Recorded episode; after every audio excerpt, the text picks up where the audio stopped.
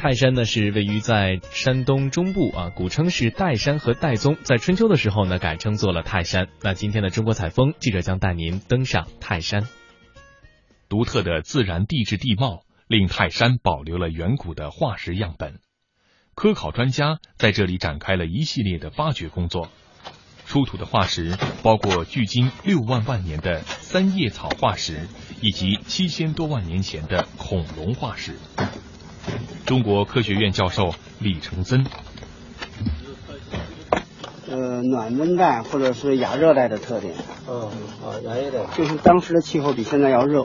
哦，但是这个地方有它的特色。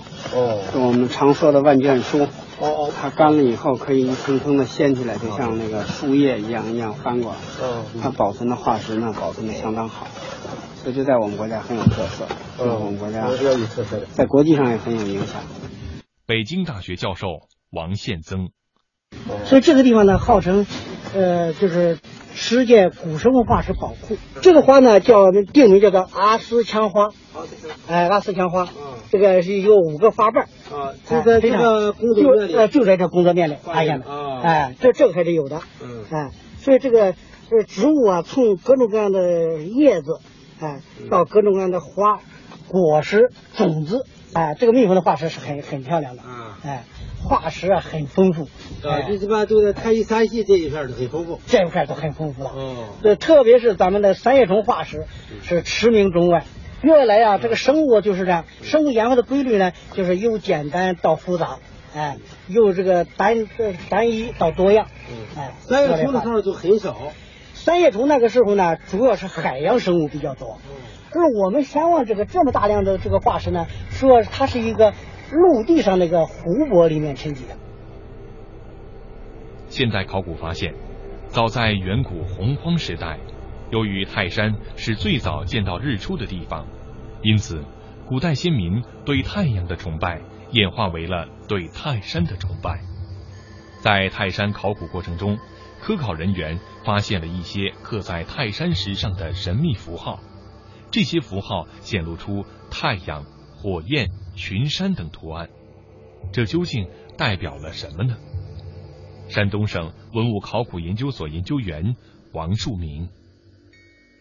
上面那个是这么个圈圈，也就是太阳底下。你注意，哦，这是个弧形的，这底下，哦，这是有尖。哦，这底下呢是五个。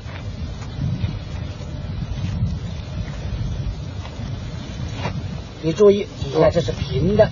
哦，这是五个，就是这是一座山，但是它五个五个山峰是连在一块的。哦，那么。记的什么东西是记的太阳，记的太阳。哦哦。按照我们国家古代呀，记记太阳的习惯呢，它都是在山顶上，都是在山顶上。呃，在山顶上怎么记的？就是架着柴火烟烧，嗯，记着太阳。泰山在五月中名声最响，其原因也与秦汉之际开始的封禅活动有关。封禅是一种祭祀性的礼仪活动。封是在泰山上堆土为坛，在坛上祭祀天神，报答上苍的功绩。禅是在泰山下扫出一片净土，在净土上祭祀土神，报答后土的功绩。古人认为，天以高为尊，地以厚为德，天高不可及于泰山。祈愿天地交泰，于是，凡所谓受命于天的帝王，为答谢天地的受命之恩，便到接近天神的泰山之巅，积土为坛，增泰山之高以祭天，表示功归于天。然后再到泰山之前，晋地势的梁父、射手、云云等小山丘设坛祭地，表示厚上加厚，福广恩厚。以报地。山东大学教授徐敬泽，为天地人结合的思想，我认为是一个我们中国传统文化的一个很重要、很重要一个科学的核心。这个思想指导我们，一直到现在在起作用。所以现在国际上承认我们这个环保的呃最早的理论基础是在中国。这就天地人结合。岱宗如何？其如亲卫。观泰山风景，品齐鲁文化。本期《魅力中国》登五岳之首泰山。Wait.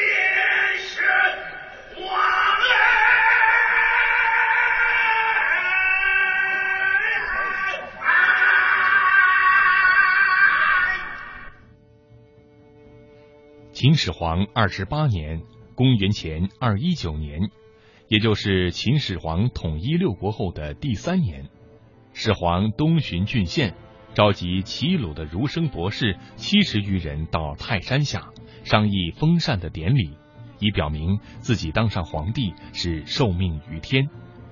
儒生们的议论各不相同，难于施行，于是他撤退所有的儒生。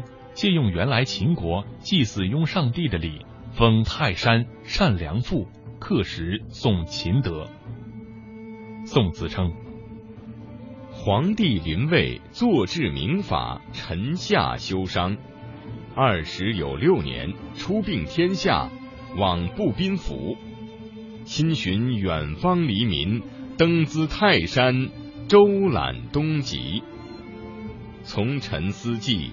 本源事业，只颂功德，至道运行，诸产得宜，皆有法事。作为第一位来到泰山封禅的皇帝，秦始皇登山所走的御道也被后世沿袭。经过两千多年的不断修缮，这条道路如今成为了众多游客登山的一条主要路径。整个泰山方圆面积有两千平方公里，风景面积有四百六十二平方公里。在这里呢，我们今天上了山顶之后呢，主要去参观游览到的呢，只有零点六平方公里的岱顶风景区。虽然说只有零点六平方公里，但是我们泰山的精髓、文化的精髓都是集中在这一点了。